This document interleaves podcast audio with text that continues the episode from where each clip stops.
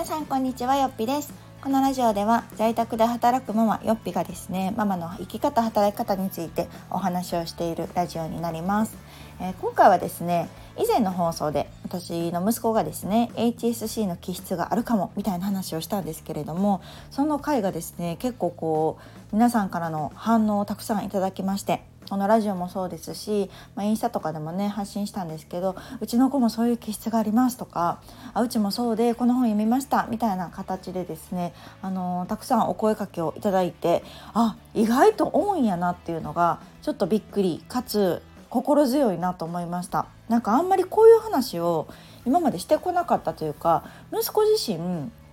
何でしょう。保育園の時ってあんまり気になることもなかったんですよね。保育園嫌がることもなくお友達ともすごく仲良くっていう感じで、まあ、小学校もうまくね馴染んでくれたのであなんかそのもともとのね、まあ、繊細さであったりとか優しさであったりみたいなところは、まあ、本人の性格として捉えてはいたんですけど、まあ、今回初めてねその学童でっていうお話があってなんか考え始めたのがもう私の一つのきっかけだったのでなんかそれを機にあこういう気質があるのかこういう性格を持つ子がいるのかみたいな形で学んだことによってねなんか本当にこうネット社会のいいところですよね。こう身近にはいなくってもこういろんな気質同じような気質を持つ子を持つママたちとつながれたということがなんか私はすごく嬉しかったです。皆さん反応いただいた方ありがとうございました。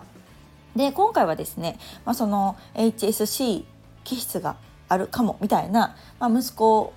の、まあ、こう初めて1年生としてね小学校生活が今始まってで夏休みも明け2ヶ月があ2学期がねスタートしたんですけれどもあの改めてですね小学校とその HSC 気質のある子どもとの関わりというか、まあ、親がもしかしたらやっておいた方がいいかもなみたいなことが感じたことがあったので今回お話をしようかなと思います。で、えーと小学校はねやっぱりその保育園とはまた全然違ってその先生との関わりっていうのがまあ薄いんですねまあ当たり前なんですけど保育園はね毎日先生と会うし毎日話するからもうみつみつ何でも知ってくれてるみたいな感じだからこっちもねすごく心強かったんだけど小学生ってなってくるとその担任の先生とお話しする機会もほぼほぼないですよね。で私がこれまで担任の先生にお会いしたのっていうのが、まあ、入学式なんて一言も喋りません。あこの人が担任かと思うぐらいのもんです。で2回目が家庭訪問ですね。でまあ今コロナ禍ということもあってもお家にも入らないんですね。玄関先でどれぐらいかな？本当5分10分お話ししたっていうのが2回目です。で3回目が、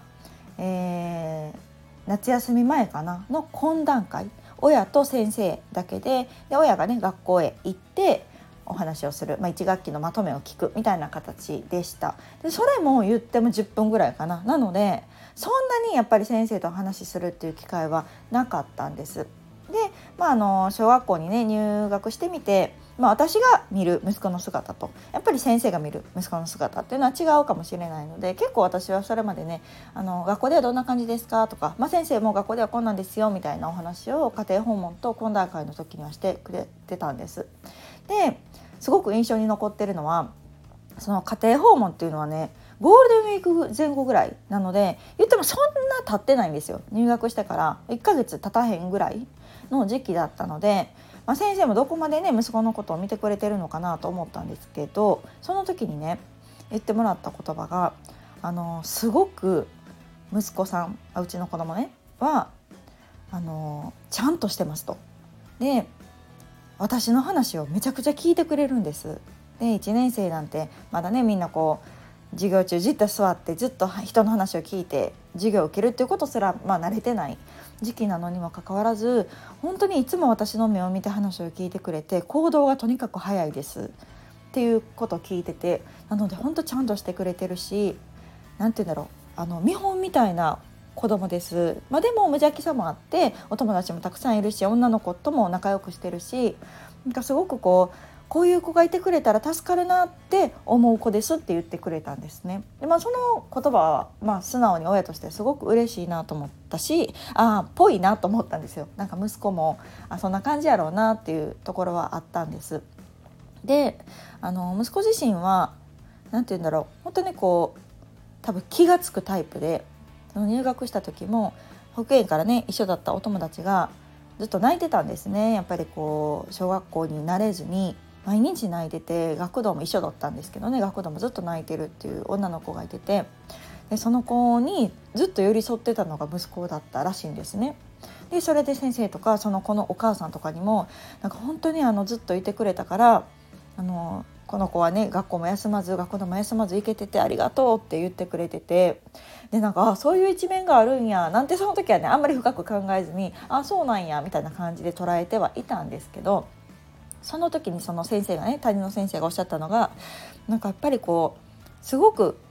頑張ってると思いますって本人がねなのでどこかでこうなんかしんどくならないかなっていうのはちょっと気になりますって言っててなんかあまりにもいろんなことがちゃんとできすぎるこっちが言わなくってもちゃんと言ったことをちゃんと全てやってくれるからもしかしたら本人としてはどこかこう気を張って一生懸命やらないとっていう気持ちでいるかもしれないから、まあ、そうなった時にちゃんとこうフォロー体制しますねみたいな話をしてくれててああなるほどって思ってた言葉がまあこう見事に現実になるというか今パパパパっていろいろ出てきてたりしたのでなんか先生すごいなって私思ったんですよね。でも1年生の担任の先生やからまあベテランなんですよもう年配の女の先生でもうなんか今までの経験でこう見透かされてるというか、まあ、息子を見ただけでなんとなくわかるんやろうなっていうのを感じてました。で、まあ、その後懇談会が1学期が終わる前かなだったので、まあ、その時は私としても何のトラブルもなくで小学校もめちゃめちゃ楽しく行ってたので、まあ、先生とももうなんか意外となんかスムーズにいってますねみたいな話をしててなんかよかったよかったみたいな、まあ、勉強も運動もすごくよくできるしもうなんか学校生活も楽しそうにしてくれてるから安心ですみたいなことを先生も言ってくれて本当すぐ終わったんですよ10分ぐらいで。で、まあ、この夏休みの出来事があったんですけど、まあ、夏休み中だったのでね私がこう直接担任の先生とお話しすることもなくで以前お話ししたそのスクールカウンセラーを利用する時も、えっと、教頭先生が全部間に入ってやってくださったんですね。で夏休みが明けて、まあ、おそらくその教頭先生から、えー、担任の先生への報告もあって、まあ、スクールカウンセラーも受けましたよみたいなことがあったのでお電話をいただいたんです。で、まあ、この夏休み明けに「どうですか?」みたいな学童の話とか今学校またね再開しましたけどどんな感じですかみたいなことで割とこう電話連絡をねちょこちょこするようになってからはなんか私もあなんか先生にちょっとこう、うん、頼っていいんやっていうのが一つのこう気づきというか。なんかこう小学校の先生ってねやっぱり距離感がどうしてもあるかなと思ってたんですけど意外とそうでもないなっていうところとあと担任の先生にお話ししてよかったなと思います。今回私はスクールカウンセラーをね小学校の利用したからものずとその報告っていうのが行ったんですけどもしかしたら中にはあんまりこう気づかれたくないって思われたりとか、まあ、子供自身がね嫌がるっていうパターンもあるかなと思うんですが、まあ、うちの場合子供は知らないですよ息子自身はその先生がそういういろんな事情を知ってるっていうのは知らないからこそなんですけどでも私としてはやっぱりこう担任の先生に知っといてもらってよかったなっていうのを今改めて思います。でこれはなぜかというとおそらくね HSC 気質の子ってなんかあんまりこう問題がないというか問題が目立ちにくいと思うんですね。なのでこう先生も20人30人ね一斉に子供を一人で見るわけですからどうしても手がかかる子に目がいくと思うんです。でこれは私もね教員の経験をしていてすごく分かるところでどうしてもこう一人で30人ぐらいの子たち3 4 0人を見るってなるとそのレベルがあるわけですよ。ちゃんとする子何も言わなくてもちゃんとする子もいるし何回言っても何もせえへん子もおるしみたいなってなってくるとどうしてもその手がかかる子にばっかりこっちも目も手も時間も捧げてしまいがちなんですね。ってなってくるとその割と何も言わなくてもちゃんとできる子っていうのはスルーされがちっていうのを私も本当教員してたからあの反省点ではあるんですけどでもそこにこう頼っちゃってる部分もあったりとかしてでそれがもしかしたらその HSC 気質の子たちがそこに分類されるのかなと感じたんですね。なのでもし今回私が先生に言ってなかったら、まあ、今の担任の先生はねいろいろそう初めからこうちゃんとこう気づいてくれて気にかけてくれてたとは思うんですけどやっぱりこう先生方もねやることいっぱいあるしそういろんな子どもたちがいるしって見ているとある程度できる子たちっていうのはちょっとこう、うん、スルーしちゃうっていう部分もあるのかなと思うのでこういうふうな話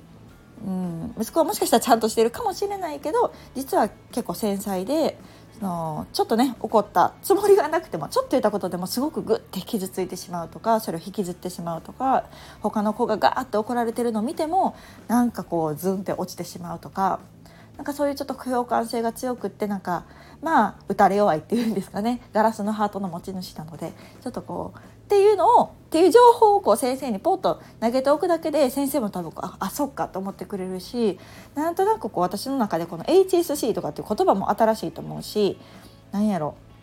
まあそんなん子供いろいろいるやんっていろんな性格の子いるから、まあ、そんなんいちいち構ってられませんみたいな感じかなと思ったけどなんか全然そんなことなくって多分先生もいろんな子を見てきてるからこそあすごい分かりますみたいな感じであじゃあ私もこういうふうにちょっと気をかけて見ときますねとか言ってくれてなんか私はすごく安心をしたんですね。なので、まあ、先生もお母さん気になることあったらもうすぐ電話してきてくださいって言ってくれたし私ももし学校でねもしかしたら同じようなことが起きるかもしれない周りからしたら私みたいなとかねあんまりこう敏感じゃない人からしたらそんな大したことないって思うようなことでも気になってねこうまたグッてしんどくなってしまう学校行きたくないってなってしまうかもしれない子だっていうことをこう別にその特別視してもらう必要はなくってなんかそういう気質がある子だって思ってもらうだけでもなんかこうちょっと意識というか、うん、関わり方っていうのが私は変わったんですね。なのであ言ってよかったなってすごく、うん、思いました。ので、まあ、この別にねこの HSC っていうものが特別なわけではなくって本当人それぞれいろんな性格があるしその繊細さ以外の部分でねなんかこうストレスを感じてしまう子とかうん自分のそこまでのこう何て言うんだろうなみんな人それぞれ頑張れる力も違うと思うんですね私は。なのであの白黒つけるんじゃなくてやっぱりグレーな部分を認めるっていうのがすごく大事だなっていうのを私はすごくあの自分で、ね、自戒です。あの学んでます。私はどちらかというとはっきりしたいタイプでもう黒白みたいな感じで生きてきたんだけどやっぱりそうじゃないっていうところそうじゃない人もいるっていうことを知っておくだけでねなんかこう自分の物差しで全部こう当てはめなくて済むというか、うん、なんかそういう子もいる。HSC みたいな子もいるしそうじゃない子もいる。だからいろんな子がいて社会は成り立ってるし本当にいろんな子がいるんだよっていうのを知るっていうことがなんかこう今回改めて私は理解したっていう感じですね。なので、あのー、別にだからどうってことはないんですよ。